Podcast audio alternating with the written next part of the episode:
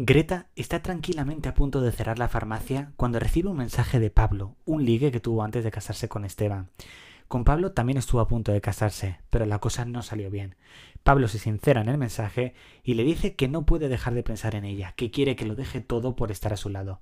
Greta casi se cae del susto porque era algo que no se esperaba. Cierra la farmacia mientras visualiza ese mensaje en su cabeza. Parece que no se le va.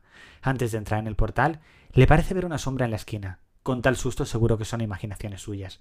Se pone enfrente del ascensor, llama, pero escucha un ruido.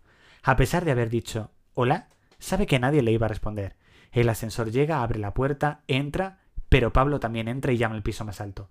Antes de que Greta pueda gritar, Pablo le pone la mano en la boca para que le perdone y acto después le besa. Greta recuerda sus buenos momentos y le sigue el beso hasta que llegan al piso. Ella se baja y le pide que se olvide de ella. Después de lo sucedido, Greta intenta entrar con su llave en casa de Bruno, pero cuando éste abre la puerta, se da cuenta de que se ha equivocado de piso. Cuando entra en casa, Esteban le pregunta si le ha pasado algo, ya que ha entrado blanca. Ella le dice que no se preocupe, que ha tenido una bajada de azúcar y necesita una Coca-Cola.